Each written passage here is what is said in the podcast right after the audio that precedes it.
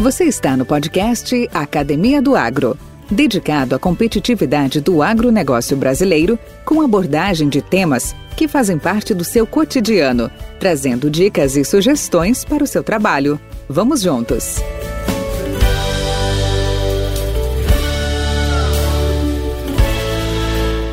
Beleza? Então, meu amigo Álvaro, poxa em primeiro lugar, que satisfação tê-lo aqui. A gente vê ao vivo e em cores, agora sim, pela internet.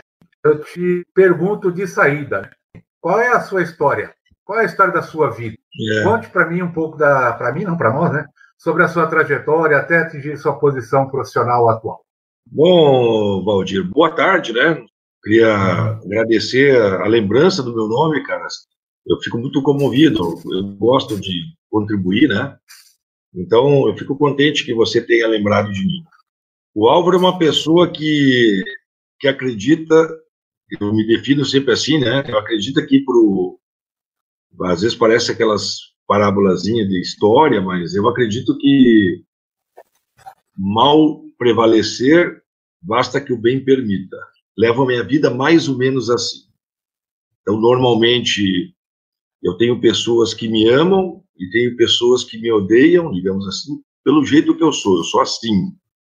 Procuro deixar dentro da minha órbita, ah, ou seja, aquela, o ambiente que eu convivo, que eu frequento, as pessoas que eu converso, eu procuro que todos sejam mais ou menos assim, que acreditem nisso.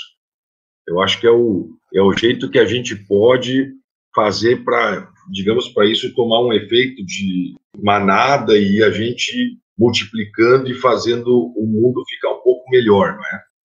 Fui trabalhar, então, na Pioneer, né, aí no tempo em Goiás, mas eu, eu gosto de contar uma, uma coisa interessante, né, meus tios são, estão de, por parte de mãe, são de Encruzilhada do Sul, aqui no Rio Grande do Sul. E eles eram tudo fazendeiros, são ainda, têm propriedades rurais. E para nós, na época, nós éramos gurizada, assim, os, os fazendeiros são bem bebidos, coisa e tal, né?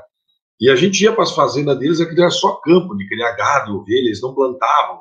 E nós aqui em Santa Cruz do Sul tinha muito mato, muita ameixa, muita parreira. E eu comecei a cantar, nós vivíamos nos matos caçando passarinho. Então eu comecei a e comia ameixa, então eu comecei a plantar aquelas ameixas, guardava os caroços e plantava. Daqui a pouco o Álvaro tinha lá 10 pés de ameixa nas, nas garrafas, nas latinhas de Nescau que tinha em casa, né? E vinha esses tio visitar nós, e daqui a pouco eles viam que ó, tio, não quer comprar uma muda aí? Ah, não, vou, vou comprar todas. Isso para mim foi me despertando um negócio interessante. Assim. Eles não tinham, eu vendia ali barato para eles. Na época também muda, nem era fácil de conseguir, né? E aí, uma, uma outra oportunidade que me gravou bastante também, quando eu era mais novo, o meu pai pedia, quando ele mandava fazer, arrumar o carro na oficina, ele, ele pediu para mim ficar junto. Nós somos quatro irmãos, então eles, ó, oh, tu fica junto lá para ver se os caras vão fazer. Não sei porquê, o pai confiava que eu ficava junto. E eu era gurizote, cara, devia ter, sabe, 14, 15 anos, assim. E aí o cara, um dia eu estava nessa oficina e tinha um carro, nunca vou esquecer disso, um carro dessas, acho que era uma Fiat, daquelas fechada, e era da Isla Sementes. E aí estava ali um cidadão dessa isla perguntando, a conversar, ele abriu a porta de trás daquela fiorina, que era pura semente dela. Aí eu perguntei o que, que ele fazia, né? Ele não, eu vendo semente, eu vou nas lojas, converso com o produtor, daí ele me mostrou as variedades, que tinha mais variedades, ah, cara, eu ia gostar de fazer isso. Eu achei jóia esse serviço. Tudo bem, cara, passou um tempo depois, eu trabalhava, quando eu estudava no colégio agrícola, as minhas férias, eu tirava ela trabalhando numa fumageira. Aqui em Santa Cruz é a indústria do tabaco é bastante grande, já foi maior do que é hoje, inclusive. Então eu trabalhava assim, eu tinha já lugar cativo na fumageira, sempre na mesma, de dezembro a final de fevereiro eu trabalhava nessa fumageira, do lado da Pioneer. Chamava Tabacos Clima S.A. Então eu trabalhava sempre ali. E eu terminei o curso de técnico agrícola, fui fazer a, o vestibular para agronomia, não passei. Deus, não, então vou fazer o seguinte, eu vou cursar administração de empresas, que é uma coisa que eu gosto muito. Aí estava aqui em Santa Cruz. Eu estava fazendo esse uhum. serviço. Uhum. Eu já estava quase assim, estava no terceiro, quarto ano, já no ponto de terminar, e veio o reitor e disse para mim assim, ó, tu vai ter que, nós vamos cancelar a tua aprovação no vestibular aí, a tua frequência, no o que, que é isso, né? Não, porque você fez o curso técnico e você não fez o estágio comprobatório. Eu disse, ah, mas pera um pouquinho, não é assim, né? Vamos conversar. Dei azar que aquele ano as Fumagira não estavam contratando ninguém, estava uma queda de braço com o prefeito. Então, eu, na, eu me dava muito bem com o pessoal da Pioneira aí, porque o, e, no, na Fumagira, naquela época, não tinha cerca ali, era só os terrenos, assim, das árvores que dividiam. Então a gente almoçava e ficava conversando com o pessoal da Pioneiro, conversando dava bem com eles ali. E aí eu bati na Pioneiro, bah, cara, vocês, eu precisava fazer um estágio comprobatório, ah, nós não temos vaga, mas só para fazer estágio nós vamos te conseguir. Eu expliquei a situação para eles. Acabei indo trabalhar na Pioneer, né, por uma questão que eu tinha que fazer o estágio comprobatório. Não tinha vaga na Pioneer, conforme o Gentil me falou, mas ele ia me quebrar o galho, ficou sensível à minha situação. Uhum. E ali eu fiquei trabalhando nessa empresa, aprendendo sobre lavouras demonstrativas com Jorge Kraus, trabalhando na produção de semente, fui conhecendo o pessoal da, da parte comercial da empresa, que não era muita gente na época, e ali eu fiquei trabalhando, cara, eles me pagavam bem, eu fiquei faceiro, né? Vai, aqui eu vou ter que enrolar um estágio, ver se eu faço um ano o salário era muito bom. No final, quando terminou o estágio, não tinha decisão de ficar na empresa, porque sinalizavam que talvez teria uma vaga na produção, e eu falei, inclusive, para o Gentil, que foi o cidadão que era o gerente de produção na época, que me deu a oportunidade, ele disse que queria ver se eu ficava trabalhando, não, na produção é para louco. Uhum. Eles, não, não, nós, nós gostaria que tu fosse trabalhar na área comercial, levar mensagem para o produtor. Eu, uhum. ah, me interessei, né? Fiquei parceiro. E aí eu fui ficando ali nesse trabalho, tive a oportunidade de conhecer pessoas maravilhosas que me deram, como é que eu vou falar você, essas pessoas participaram do início daquela empresa, né? Então eu, embora não participei do início da, da Pioneer, que é a empresa que eu trabalhei bastante, bastante tempo, mas eu sabia do início porque essas pessoas me contavam, né, a história, como é que foi. Tive a oportunidade uhum. de conhecer, por exemplo, lá no Domingo, convivi bastante com o seu Mariano, que Deus o tenha, pessoa ilustre, pessoa de, iluminada demais, contou muito a história, como é que foi a empresa. Eu conheci a pessoa, conseguiu o terreno onde está a Pioneer lá. Quando o americano veio para Santa Cruz, essa empresa era para ser em Cachoeira, veio posar em Santa Cruz, estava um cidadão lá daquele município, que é muito empolgado com o município, ficou sabendo da história, não, eu arranjo o terreno aqui para vocês. Eu conheci essa pessoa, convivi com ele bastante tempo, esse senhor também é falecido. Então, ah, tive uma experiência muito boa com o pessoal de Sogo, o pessoal da pesquisa da, da, da Pioneer, né? E aí, a coisa interessante aconteceu daí para frente, porque, uhum. pô, eu, eu, um cara de cidade, né? Eu não venho do meio rural, embora os familiares, por parte da minha mãe, são tudo de área, mas são pecuaristas, né? Surgiu a, a, seguinte situação: tinha um cidadão que ia para Goiás trabalhar no Brasil Central, como eu estava comentando, que a, a, a empresa estava começando a investir novamente lá no Centro-Oeste. Esse cara foi para lá e, e, me sinalizaram assim: ó, tu vai ficar no lugar dele aqui no Rio Grande do Sul. Eu fiquei parceiro, porque eu gostava daquele serviço. Só que esse cidadão foi para lá ficar uns 15 dias para conhecer e voltou horrorizado. Disse, ah, para lá eu não vou olharam para mim e disseram assim: escuta, cara, tu não quer subir lá, mas ô, meu, mal saído, nunca saí do estado, nem sei onde é que é isso aí. Não, mas tu vai para lá e vai fazer esse serviço para nós lá. Tu vai fazer, tu é um cara inteligente, tu vai dar conta. E aí eu, mas quando é que nós vamos? Aí, aí já era falando do seu Mariano, né? amanhã, dizer. Nós vamos sair amanhã de carro. E aí nós subimos para Goiás, para conhecer o carro, lá o lugar onde eu ia ficar, fui conhecendo a equipe de novo, pessoal que era os mais antigos, hoje também, também a gente mantém contato, eles, muitos deles ainda estão vivos, né, não é tão velhos, mas estão aposentados, estão em outra atividade. E, cara, isso aí foi magnífico para mim, assim, essa, esse, você imagina, cara, até às vezes eu, eu penso assim também, Eu cheguei na minha casa, disse assim, seu marido naquele dia disse assim para mim, ó, oh, então tu já vai para casa, agora vai arrumando as coisas, se despede de namorada, que nós vamos sair amanhã de madrugada. E assim foi feito, fui para casa, cheguei, arrumei minha eu disse, ó, oh, tô indo para Goiás, pô, esse cara tinha 20, 20, 21 anos, cara. E aí, é, pá, isso ali foi um barco grande, assim, em casa, né? Mas eu queria ir, cara, eu queria, eu sempre que eu tenho um desafio, né? É o meu sangue de alemão, assim, quando o pessoal diz, não, não vai, cara, eu vou para ver se. Não, tem que dar mesmo, vou tentar ver. E eu gostei demais dessa, eu sou muito grato a tudo isso, meu amigo. Por isso que eu estava até comentando já contigo, que a gente vai passando a vida, né? E tu vai pensando tudo o que te aconteceu na vida e tu vê que se tu teve as atitudes corretas, tu fez as escolhas corretas, tu não precisa ter medo, cara. Tu não precisa ter medo que a coisa que vem para ti é coisa boa. Nem sempre é financeiro, mas para melhorar espiritualmente. O que você achou que você ia ser quando crescesse, mas acabou não sendo? Tu sabe uma coisa que eu, eu achava quando eu era piazote, assim, que eu ia, eu ia ser engenheiro mecânico e ia ter uma indústria de trator. Tinha até o nome do trator mentalizado, FJX, uma coisa parecida. Eu, eu, eu sempre gostei desse negócio de máquina, por isso que eu me dei sempre muito bem com regulagem de plantadeira, sabe? Então, isso é uma coisa que hoje, um pouco, meu filho está fazendo engenharia mecânica, talvez consiga me realizar um pouco ali no, na sequência, né? O filho, é, o filho é a nossa extensão, né, cara? É verdade. Então, eu, eu, vejo muita coisa que ele faz hoje que é coisa que eu gostaria de fazer e, e o que ele não faz, a gente tenta fazer ele, fazer ele fazer, como diz, né? induzir ele a fazer. Nessa, nessa é. época você já era casado com a Nessa? Não, eu fui solteiro para lá, lá para Goiás. A gente casou três anos depois.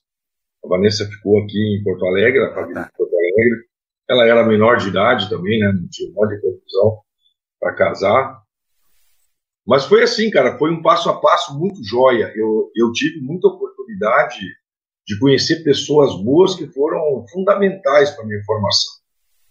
E esse mesmo cuidado hoje, Valdir, eu tenho quando eu encontro as pessoas novas.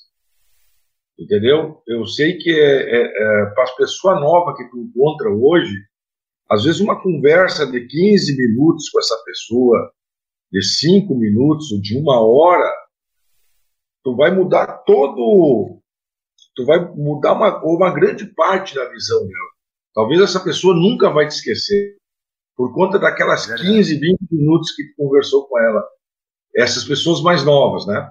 Porque eles estão em formação. Por isso que eu sempre digo assim, eu tenho N casos de produtores, de pessoas joia que, de colegas de empresa, que foram Pioneer o segredo da Pioneer foi uma coisa interessante. O seu Mariano, que era o mentor da coisa, o chefão, todo poderoso, ele sempre deixava claro: tu vai entrar naquela porta ali como representante vai sair naquela outra aposentado um dia como representante. Então ele não fomentava aquela disputa de cargo, né? Então as pessoas nem não, não tinha disputa de charmes de cargo. Então as pessoas procuravam se ajudar é por conta do time mesmo, do sucesso do time. Porque é, todo mundo vibrava junto no final, né? Então, isso foi uma coisa muito importante para mim. E eu acho que é importante para todo mundo. As pessoas têm que dar esse valor. Primeiro que a gente tem que aprender a respeitar quem chegou antes. Quem chegou antes tem que ser ouvido. Não pode ser nunca esquecido disso. E essa pessoa, tudo que ela tem na bagagem dela, as coisas positivas ou negativas que todo mundo tem, elas vão te ajudar a tu cometer menos erro, a tu ser mais assertivo. Então tem que sempre considerar isso, né? E na verdade, Valdir, na época, dando sequência no trabalho, o gargalo era você desenvolver produto, testar os produtos que a, a Pioneer não estava assim pronta para vender lá em, em, Goiás, não tinha material próprio, né? Eram materiais que tinha aqui, que ia até o Paraná, São Paulo, e, e, a minha função, quando eu fui para lá, era para ser serviços agronômicos que tinha, né? Então, o que, que fazia esse departamento? Ah, ele plantava os ensaios em todos os locais, e colhia depois a mão para ver, ó, esse material pode vender, esse outro não pode. E o próximo passo depois desse, desse departamento era você ter a opção de ir para a área comercial, né? Eu ganhava tempo ali, digamos, tu desenvolvia a marca por uns dois, três anos, custeado pela empresa, depois tu ia trabalhar como prestador de serviço, né, representante, comissionado naquele trabalho que tu ganhou para fazer. Então eu fui morar em Goiânia, minha área de atuação ali era imensa, porque não tinha ninguém mais para cima. A empresa estava ávida por crescimento, tinha um mercado em ascensão. Você Pô, chegou cara, primeiro ia... que o Barão? Não, eu fui para o lugar do Barão. O Barão estava ah, tá. saindo como representante, né? Entendi. O Barão estava saindo desse, dessa função para ser representante em Brasília. Pô, eu estava lá com o Busanello, que foi meu gerente, uma pessoa que me ajudou muito na minha formação, na minha vontade de trabalhar. Tenho contato com ele até hoje, sou muito grato a ele, a família dele sempre. Ele tive a oportunidade, você sabe que hoje eu tô na KWS, então, né, Valdir? Eu tô cinco anos na KWS, trabalhei, hum. atuei quatro anos como gerente aqui no Rio Grande do Sul, Santa Catarina, e hoje eu sou o representante aqui do Rio Grande do Sul. Então, quando eu fazia Santa Catarina lá, fui fazer um dia de campo, o seu Busanello foi lá um dia me visitar. Teve a grata presença, ele saiu lá da aposentadoria de Camboriú, de carro, e foi me visitar. Aí convidei ele para ficar no hotel com nós e fizemos uma janta e, e, era uma feira muito grande, tinha, tinha gente de outras empresas junto com nós ali num churrasquinho que o dono do hotel fez na casa dele. E aí no final o Busanello como sempre, ele tomou a conta da palavra, começou a contar a história, como é foi isso, como foi aquilo. E foi, foi daqui a pouco um rapazinho que era muito conversador, que estava quieto, tava, eu estava até impressionado que ele estava muito quieto, ele perguntou assim, escuta, mas em que livro que o senhor leu isso aí, tudo que o senhor falou? Aí o velho Musaiol diz assim, eu não li, eu estava lá. então é uma coisa interessante, né, cara? E isso aí foi muito jóia, Valdir. Então, quando a gente foi lá para fazer esse trabalho, você tinha assim, um, identificado o que era o gargalo da empresa, descobrir qual material para plantar lá. Para o agricultor, qual é que era o gargalo? Era plantar milho. O pessoal plantava pouco naquela região que depois sobrou para mim trabalhar, né? Plantava pouco milho. Sorriso, Tocantins, aí Estrada de Ferro já plantava um pouquinho ali, que foi uma área que eu fui trabalhar depois. Mas a gente levava, cara, eu, eu levei Pioneer lá para Palmas, levei Pioneer para Palmas, não, desculpe, Maranhão, ah. levei Pioneer, eu tenho a honra de o primeiro saco de Pioneer que foi levado para semente da Pioneer para Itamaraty Norte, cara, a estupidez diária. Fui eu que fui levar no porta-mala do Gol, assim, né? Então, cara, isso aí, muitos clientes uh, novos, eu me lembro que, então, se o gargalo era fazer o pessoal plantar milho, o outro gargalo era fazer, plantar bem o milho. Nossa empresa, na época, sempre foi ávida por isso, de, de estar junto com o produtor, levar disco, regular plantadeira, e, e isso a gente conseguiu fazer muita diferença para o produtor. Eu me lembro que lá, no, lá em Sorriso. Mas, assim, pegando o gancho do que você comentou, paralelo que você faz hoje com os novos representantes ou os novos vendedores de insumos? Quais são as características que você vê que permanecem, faltam ou melhoraram?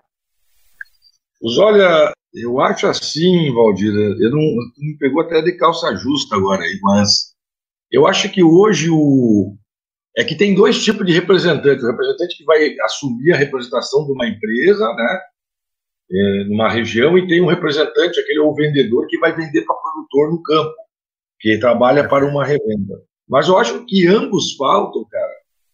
Eu acho assim que não é de hoje e, não, e é de bastante tempo. Eu acho o seguinte, Walter, que o, o produtor, ele na maioria das vezes, ele não quer saber se tu tem o melhor produto, né? O produtor, na verdade, ele está sempre querendo saber se pode confiar em você. Eu acho que é uma grande cartada, assim, né? Às vezes, para o produtor confiar em você, você tem que até peitear algumas decisões da empresa que tu trabalha, cara. Mas o agricultor vai te respeitar e vai respeitar a tua empresa. Ele vai confiar em você. Então, Uh, o que falta hoje para o pessoal é enxergar mais essa questão das demandas do produtor, porque hoje é muito fácil, né? Imagina, Valdir, tu é desse tempo também, que tu não tinha celular, não tinha internet, nós estamos aqui conversando de internet, né? Você tinha que ir lá para saber se o cara podia te atender. Você tinha que ir lá para saber se o cara estava lá. Então era muito, era muito difícil tu fazer o contato, fazer a venda, fazer o atendimento ao produtor. Eu acho que isso aí facilitava, fazia com que a gente fosse mais assertivo nas, nas visitas, pegava mais confiança. Hoje é tudo no telefone, né? Tu manda ali e a gente tem que discernir uma coisa muito interessante, né, Valdir? O agricultor da minha época que eu conheci, o trator dele era CBT, não tinha gabine, as máquinas da coletadeira não tinha gabine, a caminhonete era D10, mulher não tinha carro, a casa era um acampamento ainda às vezes na, na propriedade rural. Hoje o cara anda de carro automático, daqui a pouco até elétrico, já coletadeira anda sozinha, automatizada. Como é que eu vou te falar? Cheio de conforto, mora em casarão, mas ainda ele compra semente do jeito que ele sempre comprou, pela confiança que tu transmite para ele. Tu não transmite confiança para o produtor mandando alguma previsão de chuva pelo smartphone, porque o produtor também já tem um smartphone, né? Eu acho que assim, a gente tem que identificar os gargalos e atuar e estar tá disposto a atuar em cima deles. O gargalo da minha época era um, hoje é outro. Hoje o gargalo, o produtor já não, não fala mais em problema de plantar, pelo menos em grande parte, né? Para você ter uma ideia, só nesse assunto que nós estamos falando agora, é, existe uma área de, de, milho aqui no Rio Grande do Sul muito grande, que ela é plantada na resteva do tabaco, né? Então, é, e é um volume enorme de, de semente que é comercializado nessa situação de pós-tabaco.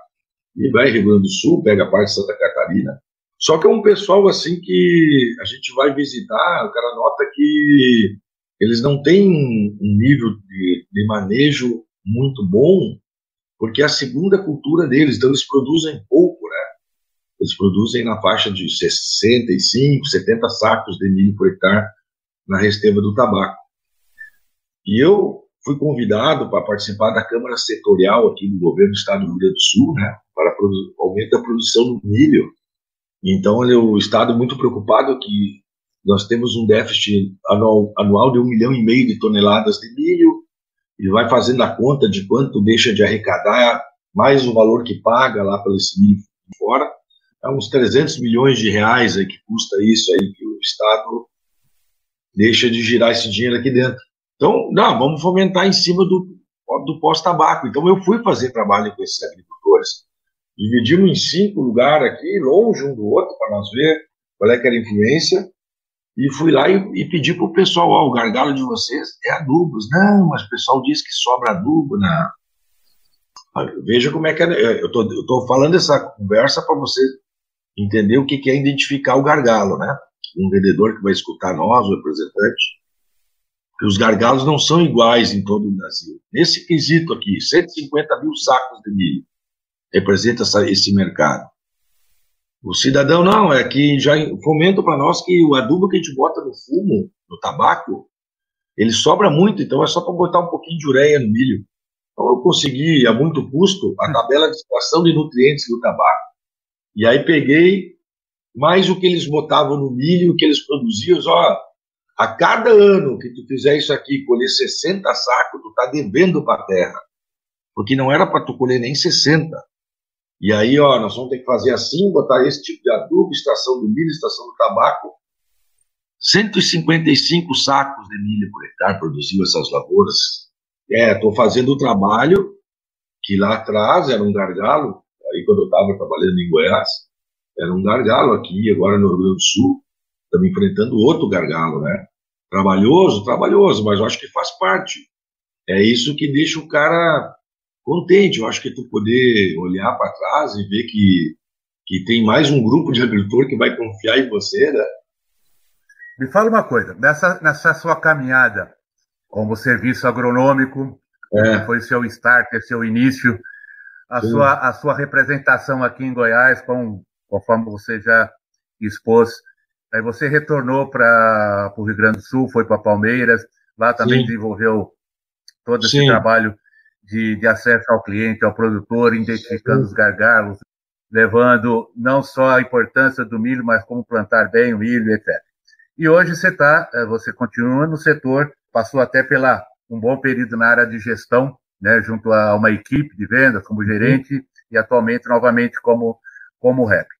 Dentro dessa sua autobiografia, quais seriam os principais capítulos que marcaram profundamente a, a, a sua trajetória? Bah, Valdir, eu não, eu não, não olha, eu vou te falar o seguinte: a vida é feita de escolhas, cara. Eu tive muitas escolhas para fazer e graças a Deus fui iluminado. Todas aquelas que eu usei, obviamente, me trouxeram até aqui. Na época, eu podia ter corrido naquela proposta de ir para Goiás, mas todo mundo corria do negócio daqueles. Deus, não, vamos ficar aqui, vou seguir estudando.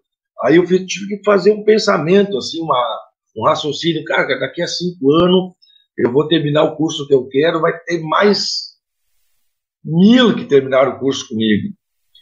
E essa proposta hoje está aberta hoje para mim. O que, que eu faço? Então a gente, a gente tem que saber a decisão, tomar a decisão certa. E sabe como é que tu, come, tu consegue tomar uma decisão boa, Roger? Quando você, eh, você, além de trabalhar, você tem que observar o que acontece no teu entorno. Tu tem que ter foco na tua empresa, tu tem que ter foco na, na empresa que te paga, no caso, né, que te contrata, tu tem que ter foco no trabalho. Mas tu tem que ficar dando uma olhada do lado, não procurando para ir, uh, não procurando para ir trabalhar para um outro que paga 100 reais a mais, não quero dizer isso. Você tem que estar tá vendo o que, que acontece no mundo. Se o dólar desceu, se o dólar subiu, se está dando dinheiro vender areia, se o cimento está inflacionando a construção civil. Então, quando tu começa a te inteirar dessas coisas, você acaba. Isso é um vazamento para tu tomar as decisões corretas. Eu acho que, para mim, cara, tudo. Um monte de coisa marcou minha vida, até de regulagem de plantadeira. Tem uma que eu fui regular uma plantadeira com um produtor em Silvânia, São Maurício Fernandes. Nunca vou esquecer disso, cara. Ele. Naquela época eram as plantadeiras Jumil, que tinha tração nas rodinhas de trás, aquilo que regulava no chão, no terreiro da, da sede. Mas quando tu ia para a lavoura, naquela época era plantio convencional, pegava uns, uns torrãozinhos, ou então umas curvas de nível, uns terraços, aquelas rodinhas rodeava a bamba, largava 30 sementes, assim, né? E aí eu me lembro que eu fui regular a plantadeira com ele, ele tirou a caixa e ele botou o disco em cima da, da linha e fez a conta. E aí eu perguntei, mas Maurício, será que vai dar certo? Não, vai dar certo. Assim, depois se ela ficar rodando a roda lá, deixa, mas aonde não vai, vai dar certo. Aí eu me lembro que gente, eu ainda mexi, porque eu sempre fui um cara bem tirador de sarro, assim, cara, se a NASA vê isso, na época que eu falei isso, se a NASA vê isso, mas é uma coisa assim que, cara, me marcou muito, todas, muitas passagens. Tu sabe, Valdir, que quando eu vim de Goiás, eram, eram poucas pessoas que eu fui me despedir lá, falar com aqueles agricultores que me deram a oportunidade mesmo, eu fui me despedir. Então, fui pessoalmente, não foi por e-mail, não foi, na época não era, não tinha e-mail, mas tinha, não foi por fax. Então, pessoalmente, peguei o carro, fui lá, daí um cidadão diz assim, um deles diz assim para mim, mas para onde tu vai? Não, vou para Palmeira das Missões, no Rio Grande do Sul. Pá, Viu? Ele pegou um, puxou um papel assim, anotou um telefone, papelzinho. Esse aqui é o telefone do meu irmão, ele mora lá. Tu vai lá que eu já vou falar para ele que tu tá indo, ele vai comprar a semente de ti. É, e, e, não, cara, isso é uma coisa muito interessante. E esse agricultor foi o primeiro que me comprou, e quando eu cheguei aqui, ele plantava sua milho de outra marca. E ele, já no segundo, terceiro ano, passou a ser 100% da marca que a gente estava trabalhando aqui. Então, isso é uma coisa jóia, né? É uma coisa que fica. Que marca ninguém, muito. É, ninguém te rouba, né? Tu sabe que teve um cidadão aí em, em Olha como a questão do relacionamento é muito importante, Valdir. Hoje, tu dizer não para uma pessoa, ou, ou, ou, tu não gostar de uma pessoa, ou conversar mal com uma pessoa, cara, às vezes essa pessoa lá na frente vai aparecer na tua vida de novo. É, aí, quando, na minha trajetória em Goiás, eu conheci, tive a oportunidade de conhecer o Marcel Félix Cacheta, né? E a família dele, convivi com eles, pessoas maravilhosas. Aliás, o, eu acho que o goiano rural, né? O goiano do meio rural é um cara, é um gentleman. Na família, as pessoas são muito boas.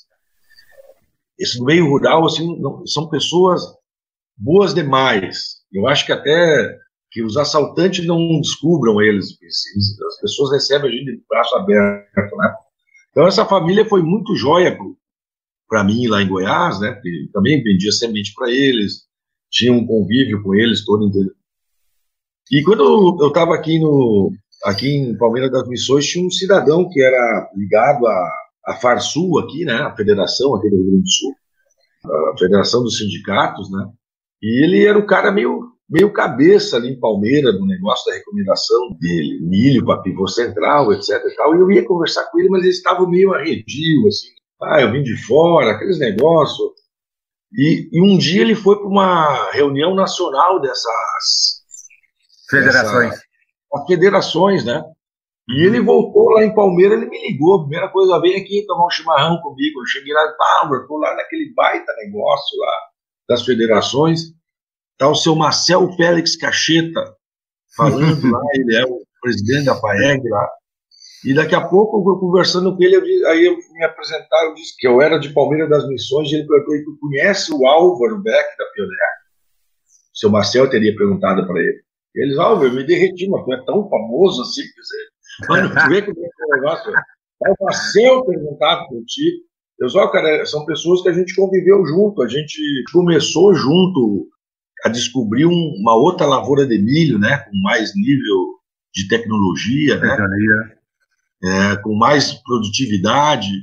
Aí o pessoal do escritório de planejamento também ali, o Nairo, Dalma, aquela turma, cara, Carlos Maier, os caras que me ajudaram ali, nós, nós trabalhamos junto aquela região. Então, pá, cara, eu fiquei, eu não tenho como dizer para ti qual seria o aquele que foi chave para mim. Acho que o chave para a gente foi ter nascido. Você, na nossa primeira conversa, você lembrou, você resgatou comentário que o Zé Humberto Vecchio, né, do uhum. treinamento, fez para ti, que você era um cara que começava no oceano e de repente estava na. Chegava, levava todo mundo na BR-116 ali, né? Quem foram os seus heróis? E por quê? Aí é brabo, né? Tu quer abusado, cara. Tô abraçando, apertando sem abraçar, né? Uma coisa interessante que eu fiquei pensando, que tu me botou de calça justa, a questão do herói, né? Do quem é o teu herói, quem são teus heróis. Eu acho, assim, a, a resposta correta, Valdir, é, primeiro o meu pai, né, que me botou no mundo e me deu aquela educação primeira, aquela educação mesmo de vida, de pessoa, de formação de personalidade. Mas aí eu, os outros heróis são todas as pessoas que me ajudaram a formar o caráter, assim, profissional. Todos eles são meus heróis. Eu poderia enumerar várias ações uh, das pessoas que às vezes ela te, te, te deixa chateada com uma, com uma reação com uma ação, mas que tu, tu depois tu pensar, tu parar, tu elenca como herói também, como heroína. Então tu é uma pessoa assim. Por exemplo, a nossa colega Clarice, né? Clarice, que Deus a tenha também. A Clarice foi uma pessoa pau ferra naquela função dela, mas eu tenho certeza, cara, que, que todos, eu falei isso inclusive para o Chico lá no velório da Clarice. Eu tenho certeza que todas as pessoas, principalmente aquelas que estão bem hoje, são gratas a Clarice. Lembram dela a cada confecção de documento, não do, de trabalho, de, da vida particular mesmo, um imóvel que tu compra, eu quero documento. Um carro que tu compra, um, um bem que tu adquire, um serviço que tu contrata, ó, quero documento. Então isso a gente aprendeu muito com ela isso. E pontualidade com outras pessoas, com outro profissional. Então o herói, cara, eu acho que é, fica difícil. O herói, eu, eu, digamos, eu tenho dois: meu pai e essas outras pessoas que contribuíram para eu, eu ser quem eu sou hoje. Essas são as pessoas que eu agradeço a cada dia. O lance do que eu tenho do Busanello, por exemplo, é que o Busanello, naquela, naquela situação que eu, que eu saí do Rio Grande do Sul, fui para um lugar que eu não conhecia ninguém, não tinha um parente, tinha nada. Ele, ele, ele me ajudou, ele colaborou para que eu tivesse uma adaptação muito boa a essa nova realidade da vida. Uh, eu morava, quando eu fui morar em Goiânia, eu morava no Hotel Cabiúna, aquele hotelzinho, não me lembro mais qual é que é, ali perto da rodoviária. Era um hotel seguro que a polícia batia toda noite. Mas era um lugar jóia, mas o Busanello me, ele me ajudou nessa adaptação, né? Então, é um cara que eu me espelho bastante. Mas todas, tem N casos: agricultores, heróis, colegas, heróis, concorrentes, heróis, né? De, que eu, eu, aprendi a observar como é que o cara trabalhava, o que, que ele fazia certo. Se você tivesse uma bola de cristal, pudesse descobrir uma uma coisa sobre o futuro da sua vida, o que seria? Valdir, é se fosse uma coisa imediata, sabe uma coisa que hoje, uma coisa que me preocupa muito hoje, e em seguida me, me, me deparo pensando, é com, como a população, e aí eu estou junto dela, como a humanidade vai sair pós-coronavírus. Como nós vamos ficar? O que, que vai ser o normal depois que a gente conseguir dar uma controlada na pandemia. Isso seria uma coisa que é uma coisa que me bate bastante, que todos os entendidos já dizem que o normal não, nós não vamos mais voltar à normalidade que nós tínhamos 30, 40 dias atrás. Né? Gostaria de saber como é. Mas uma outra coisa que seria interessante, cara, que eu gostaria era, eu, eu ia gostar de saber como é que está, como é que, como é que nós vamos estar tá produzindo, como é que o produtor vai estar tá produzindo daqui a 50 anos, acompanhando toda essa evolução que teve, hoje é palpável, Valdir. Eu, eu, se tu pegar assim, que o pessoal plantava mal, né? O pessoal não tinha conhecimento do disco, aí levaram o disco. Tá, agora tá plantando muito rápido. Tá, então tem que plantar devagar, bota ali velocidade. Aí reduz o espaçamento. Vai trabalhando os gargalos. Aí vai lá, bota mais adubo, agora bota mais ureia. Agora tu bota fungicida. Agora tu bota biotecnologia. Então, o que, que é o próximo passo? O que, que é o futuro da agricultura, assim, se eu tivesse a bola de cristal? Se tu pegar hoje todos esses gargalos que a gente já, atuou, né? A gente já sabe que reduzir o espaçamento não é mais vantagem, já, reduzimos no máximo. Vendo tudo que nós estamos sofrendo com o Covid, eu acho que o futuro da agricultura, o próximo passo está na biologia. Eu acho que é a biologia Posso... que vai ajudar muito a agricultura. Posso te ajudar nesse raciocínio, dando a minha opinião? Sim. Eu é. acho que a agricultura do futuro hoje vai se moldar em algumas linhas. Máquinas autônomas, é. alimentos geneticamente modificados, que já é uma realidade, a biotecnologia, a biociência, com vacina, né? Junto tudo, né? Isso, tudo. Tudo é na parte bio. Inteligência artificial. Cara, hoje é tudo. Hoje é, é smart, é, é, é como chama? A internet no, sobre tudo. Hoje a inteligência artificial, tudo monitorado, tudo funcionando muito rápido. Sim. Maior acessibilidade a produtos tecnológicos desses nossos produtores, a parte de alimentação sustentável e natural, a parte de insumos biológicos, como você bem citou também. São a, eu acho que são os pilares do crescimento que nós vamos ver muito forte nesses próximos 10, 20, 30 anos à frente. Gaúcho, obrigado, cara. Obrigado pela sua, pela sua paciência, pela sua uh, atenção. Cara, uma aula de história, de compartilhar suas experiências. Se eu pudesse dar um, se eu pudesse dar um conselho, por exemplo, o cara que está começando nessa área comercial hoje, essa área comercial de representante, coisa e tal, né? Ver assim, ó, o alvo é o produtor, teu cliente é o produtor, ele é o alvo. Ele é o cara que merece estar satisfeito. Então, acho que é o seguinte, cara, tu tem que trabalhar, fazer de tudo para esse cara confiar em você. O produtor tem que confiar. Ele, eles, quando tu fala que o preço não pode ser mais barato, não baixa. Tu, tu falou que não pode ser, não vou baixar mais nenhum real. Se tu falar que vai entregar segunda, entrega segunda. Se tu falar que o resultado é esse, então tem que dar esse resultado. Então, assim, ó, tu tem que. O agricultor tu ganha pela confiança, ele precisa de gente que ele possa dar cópia da chave da porteira para o cidadão entrar. E, e, esse é o jeito que tu vai te dar bem, é o jeito que tu melhor pode ajudar o produtor, tu sendo uma pessoa confiável, comprometida com o negócio dele. Álvaro, obrigadão. Sucesso para ti aí e até a próxima, hein? Para nós todos. Um abração, cara, tá? Valeu, Valdir. Tá. Um abraço. Valeu. Outro. Com temas expressivos e dinâmicos, esse intercâmbio semanal visa oferecer um melhor desenvolvimento em suas habilidades profissionais e nas atividades e práticas do seu cotidiano. Somos da Academia do Agro, o podcast para todos aqueles apaixonados pelo agronegócio. Te aguardamos no próximo episódio. Até lá!